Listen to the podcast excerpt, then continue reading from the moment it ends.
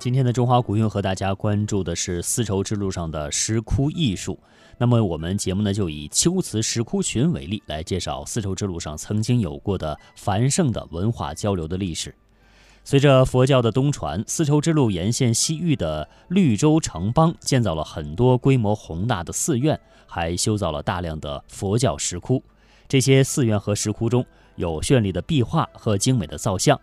在漫长的岁月中，这些壁画和造像受到了严重的毁坏，但是也有一些保存了下来。特别是石窟中的壁画保存下来的还是比较多。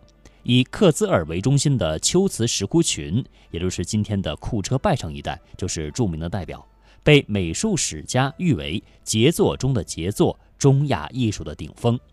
秋瓷石窟中的壁画大都是描绘佛教的故事。但是今天最吸引我们的是，在我们上我们在上面看到了古老的中华文明和印度文明、埃及文明、希腊文明、美索不达米亚文明、中亚文明的交流与融合。正是多种文明的交汇，开放出了灿烂的花朵。这里呢，还有飞翔的佛陀，胳膊上、大腿上、脚上都闪烁着火焰一样的光芒。这里有散花飞天和各种激乐飞天。金乐飞天呢，有的是弹琵琶，有的吹排箫，有的吹笛子，美不胜收。这里有坐在双轮车上的太阳神，还有双头鹰形象和人头鹰神形象的金翅鸟王，是拈花微笑的佛祖，是反弹琵琶的飞天，亦或是禅坐入定的僧侣。他们的身体残破，容颜毁坏，斑斓的颜料层下露出了苍白的泥墙泥壁。千年的时光流转，在他们身上也留下了很多刻痕。这就是秋瓷地区的克孜尔石窟。下面呢，让我们通过专题来了解一下。一九六一年，国家把故宫、敦煌莫高窟、克孜尔石窟等列为第一批国家重点文物保护单位。故宫与敦煌，人们早已耳熟能详。可是，有多少人知道秋瓷？知道克孜尔呢？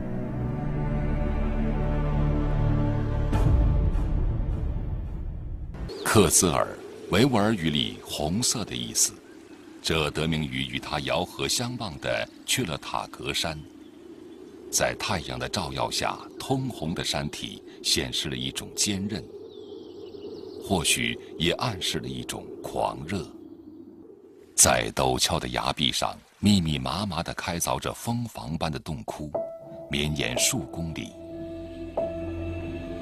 公元三世纪，开凿洞窟的铿锵之声开始在这里响起，这比敦煌莫高窟早了将近一个世纪。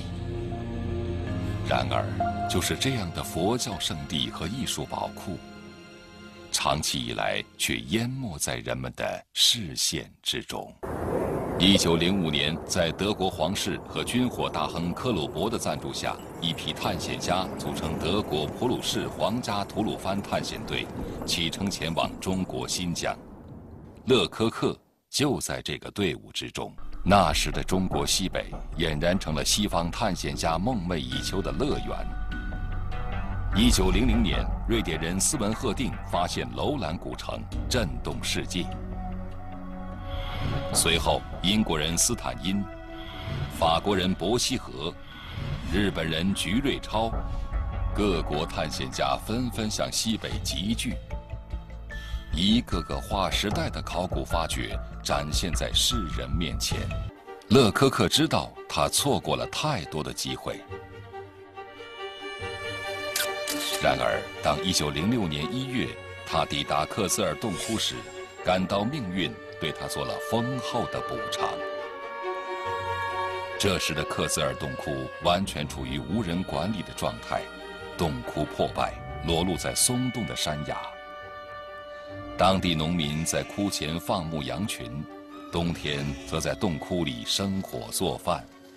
勒科克迫不及待地钻进洞窟，展现在眼前的一切令他震惊不已，他由衷地感叹。这简直是我在中亚地区所找到的最为优美的壁画，而他尤其感到惊奇的是那些壁画中的人物形象，他们的样貌、服饰、艺术风格都让勒科克感到熟悉。我们看到的人像酷似欧洲骑士时代的绘画，在晃动的灯光下，军侯们姿态潇洒地用脚尖站在那里，身穿华丽的武士装。金属制的骑士腰带上挂着长长的直宝剑，剑柄为十字形。我们好像来到了一个哥特式的墓室。在日记中，勒科克兴奋地说：“看来中国在古希腊、古罗马时期就已经和欧洲发生了关系。两千多年前，在欧亚大陆两端交相辉映的两大文明。”都正释放着耀眼的文化光辉，他们从未停止对彼此的好奇与追寻。然而，在历史的记载中，他们的触角却从未交叠在一起。那么，勒科克在克孜尔壁画上看到的希腊风格，是从哪里来的呢？公元前一百三十八年，张骞出使西域。张骞凿空西域的壮举，被人们看作是丝绸之路开通的标志。新疆维吾尔自治区博物馆研究员贾应义：我们现在中央人就说，哎，好张骞开辟了丝绸之路，其实不是这个问题。早在这个三公元前三千年、两三千年以前，这个游牧民族大迁徙时候就走这条路。在张骞凿空西域前两百年。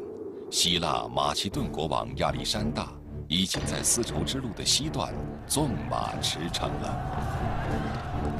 公元前三百三十四年，亚历山大统帅希腊马其顿联军向东进军，十年征战几乎所向披靡，从黑海、里海、阿拉伯海向东直到印度河流域，都飘扬着他们的旗帜。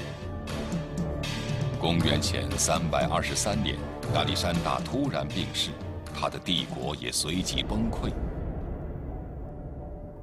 然而，希腊文化却在这些地方扎根下来。中亚的犍陀罗成了佛教与希腊文化交汇融合的地方，于是太阳神阿波罗的形象被拿来塑造佛陀。高挺笔直的鼻梁。卷曲的头发，希腊长衫模样的袈裟，再加入宗教苦修的观点，眼窝深陷，形容枯槁。佛陀早期的形象成为东西合璧的最佳见证。此后，在犍陀罗所融汇而成的佛教艺术，开始沿着丝绸之路一路东传。在克孜尔石窟，希腊神话中太阳神、月亮神的形象，成了天象图中的日天、月天。希腊神话和印度神话交织而成的形象，人面鸟身的金翅鸟，也出现其中。勒科克和考察队很快投入繁忙的考察工作，为洞窟编号、临摹壁画、拍摄照片。文字记载的缺乏，让克孜尔洞窟蒙上了一层神秘的面纱。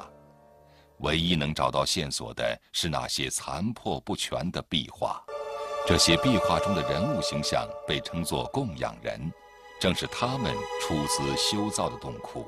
在205号窟，勒科克和考察队的格伦威德尔发现了几个特殊的供养人形象。这些人衣着华丽，腰挎长剑。最令人不解的是，他们的脑后都画着圆形的头光。新疆维吾尔自治区博物馆研究员贾应义，在中原地区，佛教是，呃，规定只有佛和菩萨才有头冠，是吧？在一个洞窟中，他们还发现了一束秋瓷文文书，在其中一张给石窟寺施舍钱财的账单中，他们发现了六个秋瓷国王的名字。令他们感到惊喜的是，其中一个国王妻子的名字，居然正好与二百零五号窟供养人像上题写的秋瓷文相吻合。这说明这是一个秋瓷国王出资修造的洞窟。他的名字叫托提卡，他的王后叫斯瓦扬普拉巴。在新疆地区的话，转轮王这是根据佛经就这样的，转轮王和这个高僧都可以有头冠的，所以秋瓷王后头都有头冠，都有头冠。秋瓷王妃就是王妃后头也有头冠。国王供养人的发现，成为了解克孜尔洞窟营造历史的钥匙。然而喜讯还没有就此止步，他们很快又有了一个新的发现。在一个破旧不堪、充满了潮气的洞窟中，他们发现了几个特殊的人物形象。这些人物戴着埃及样式的黑色假发，左手拿着一个小调色盘。右手拿着一支中原式样的长杆毛笔，显然这是一个正在描绘壁画的画家。在克孜尔二百一十二号窟的壁画上，他们同样发现了一行字迹潦草的题记。经过解读，人们破译出它的大致意思：来自叙利亚的画家摩尼巴陀创作了这些画。叙利亚，遥远的西亚。他们为何不远万里跨越重山来到秋瓷呢？新疆维吾尔自治区博物馆研究员贾应义：我们根据叙利亚出土刻毛的风格，完了，新疆出土刻毛有本地的风格，也有叙利亚来的，有有一些这个风格都挺新的。学者们根据二百一十二号窟的壁画风格推测出，他们创作的时间应该是在公元六到七世纪。这个时期，萨珊王朝的波斯军队正大举入侵叙利亚。这位叙利亚画家也许正是因为这个原因，沿着丝绸之路来到秋瓷避难。父母呼，应勿缓；父母命，勿懒；父母教，须敬听；父母责，须顺承。一语口中过。一家人，一国兴仁；一家德，一国兴德。家风正，则后代正，则源头正，则国正。家是缩小的国，国是放大的家。家风是中华文化的缩影，文明的延续。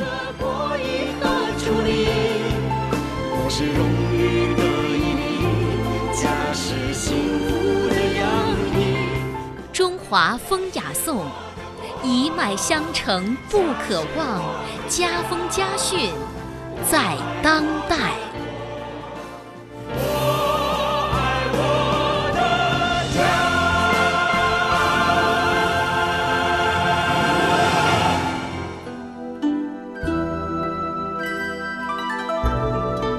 欢迎您继续收听《中华风雅颂》。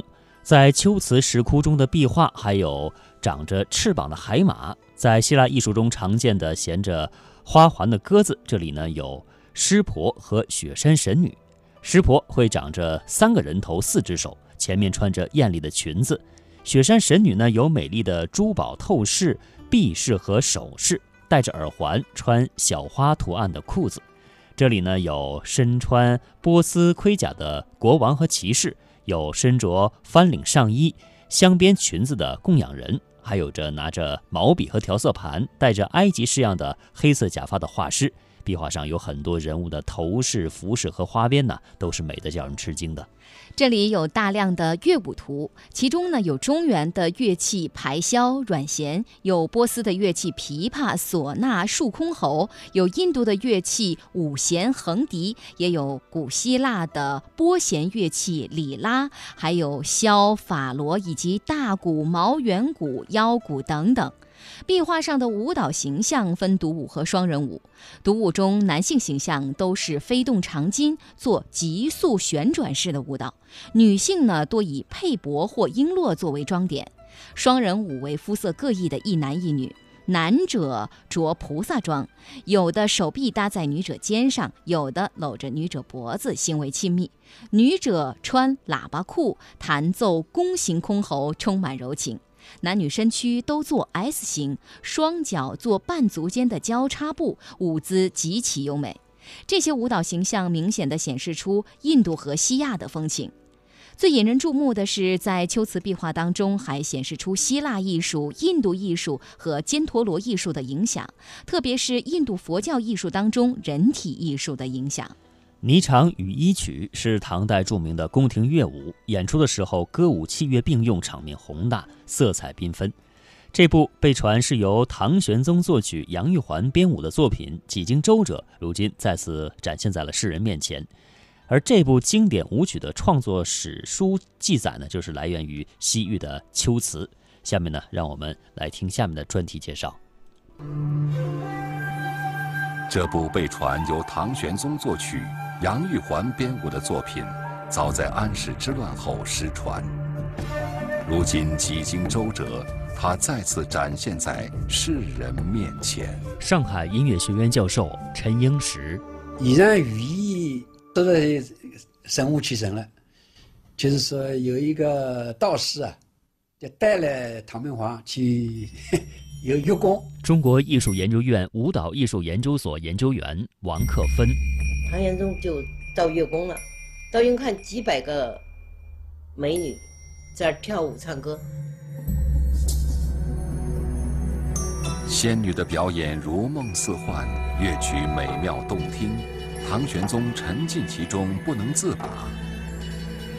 然而从乐宫回来之后，唐玄宗只能回忆出乐曲的一半，另一半如破的部分却迟迟不能完成。中国艺术研究院舞蹈艺术研究所研究员王克芬：大曲的主结构有如破，破，所谓破就是哒哒哒哒哒哒哒哒哒哒哒哒哒哒哒哒，就是就是有这种快节奏的舞曲。用一句话来说话，哎，没有这个，那不行哦，啊，于是正好杨金树就来献曲。唐朝在唐玄宗李隆基的治理之下，达到了鼎盛时期，史称开元盛世。除了安邦治国，唐玄宗还擅长音律。他不仅在宫廷里设立了教坊，而且亲自指挥教坊奏乐演出。西凉节度使杨敬树为了迎合唐玄宗的喜好，把当时流行于西域的乐曲《婆罗门曲》整理成曲谱，敬献给了唐玄宗。中国艺术研究院舞蹈艺术研究所研究员王克芬：杨金树送来这个，正好是他如破以后需要的，都一个激烈的舞蹈的一个高潮。舞蹈这时候才进入。上海音乐学院教授陈英石，有一个确凿的消息，文献记载上有的，就是在那个天宝十三载，他们他们修订那个乐乐，就是把有些那个乐曲的名字啊都改掉，婆罗门他就改为这个霓裳羽衣。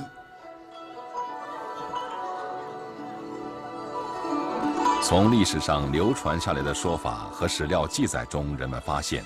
《霓裳羽衣曲》的创作与这首名叫《婆罗门曲》的西域音乐之间存在着密切的联系。那么，《婆罗门曲》究竟是一种什么样的乐曲呢？宋人江少瑜在《宋朝事实类院》中论述《霓裳羽衣》的来历说：“余观唐人西域记云，秋兹国王与臣数之乐者。”于大山间听风水之声，均结成音，后播入中国，皆自秋瓷制也。则知霓裳亦来自西域源。这段文字肯定了霓裳羽衣曲的创作是来源于西域一个叫秋瓷的国家。秋瓷，它的中心就是今天新疆维吾尔自治区的库车县。在这个幽深的山坳中，无数晶莹的水珠从布满苔藓的悬崖上滴下，叮咚有声，汇成一股清泉。当地人形象地称呼这里为“千泪泉”。《宋高僧传》中记载，秋瓷境内有一处地方，其水滴溜成音，可爱。彼人每岁一时，采缀其声，以成曲调。中国艺术研究院舞蹈艺术研究所研究员王克芬，你会听听，咚咚咚咚咚咚咚咚，就那个泉水从上面往底下个窝窝流，哎，完了以后一会儿风来了，呜呜，大自然的天籁之音成了音乐家创作的重要源泉。山间流泉滴水成音，在微风相伴之下，秋瓷音乐家灵感突发。日后被敬献给唐玄宗的那首《婆罗门曲》，应运而生。新疆歌舞团国家一级编导王晓云，这个手很有意思，这个手我们一般人可能做不到，这样翻过来了。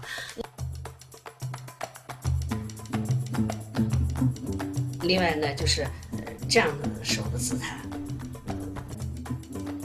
王晓云是新疆歌舞团的一位编舞，几十年来致力于新疆舞蹈的研究。他对秋瓷乐舞有着极其浓厚的兴趣，曾经多次来到库车、拜城等地，从壁画中寻找秋瓷乐舞的遗韵。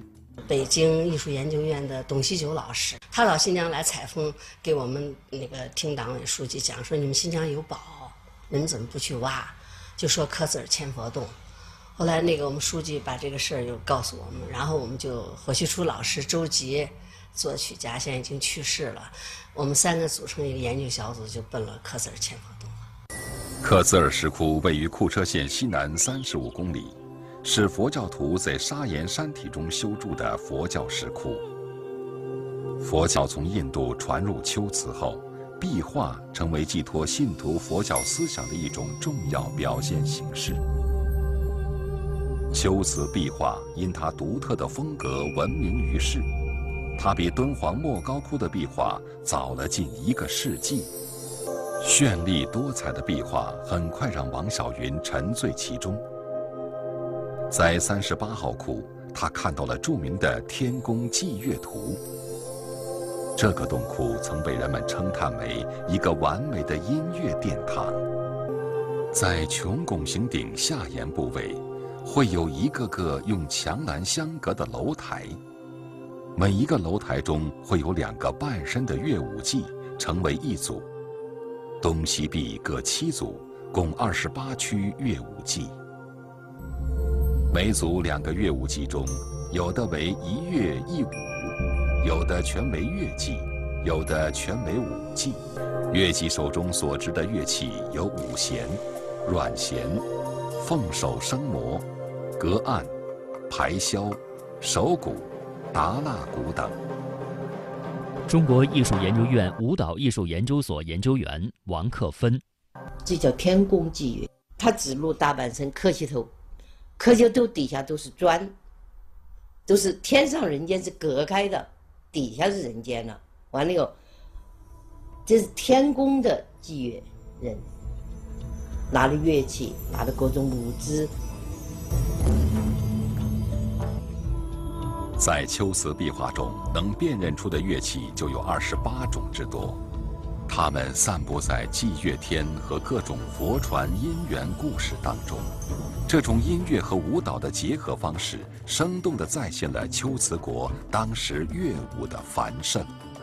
它有幺零幺窟，幺零幺窟在山上，那个是董希九老师先发现，那儿有一个武神，说你们去看看，哇，武神，她是全裸。但是身上有很多璎珞彩带，把它就包起来。她头上有个光环，是个女神，然后手，这手是这样子。刚才说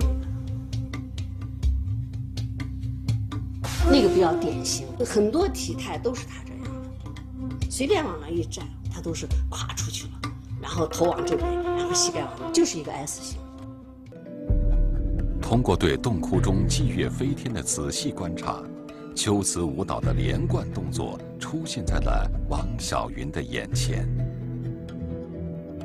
咱们正常人跳舞就很规矩，他啪他就把胯掀出去，这个动作好还是这个动作？你看人说，别出去了，这样的东西，明白吧？哎呀，眼睛戴上，手戴上，要把它连起来，包括这些动作。另外转圈你看，这手在这儿。他的脚步很多，有撵步、垫步啊、跺步都给他揉进去了，但是体态始终注意这个三道弯。在克孜尔石窟八十多座存有壁画的洞窟中，会有祭月形象的竟达到五十多座。这些在佛国世界中翩然起舞的祭月飞天，也许正是秋瓷俗世生活中的乐舞再现。我们不妨展开合理的想象，任思绪飞扬。就在一千多年前，一位画师辗转来到了秋瓷，驻足在一个小镇。一天傍晚，恍惚之间，隐隐听到一首乐曲，犹如天籁。他循声而去，只见舞者的舞姿犹如精灵，乐师的演奏欢快激昂，周围的观众不约而同地加入到了他们的队列当中。以后每每想到当时的情景，他都激动不已。于是他把心目中这种最美妙的乐曲描绘在了壁画上，献给他日夜顶礼膜拜的神灵。新疆秋瓷研究院副院长台来提：这个六石窟顶部看到的是扑克字门乐器，这个乐器是呃人不奏乐，但是它自行奏乐的一种乐器的组合。这个乐器总共有十三种。呃不光是这个洞窟出现，绿色的题材在那个十三窟也有出现。战乱灾荒不断的侵扰着这片土地，这些乐器有的已经失传，有的演变成了别的乐器，流传下来的寥寥无几。中国艺术研究院舞蹈艺术研究所研究员王克芬：现在有些乐器，你比方说箜篌，呃。我们就分析，可能都演变成现在的竖琴了嘛。像比利，现在日本还还有啊；太漂，现在匈牙利还还有。另外，鼓手鼓了，现在是。它对于这个周边国家影响也很大，像日本、朝鲜、越南。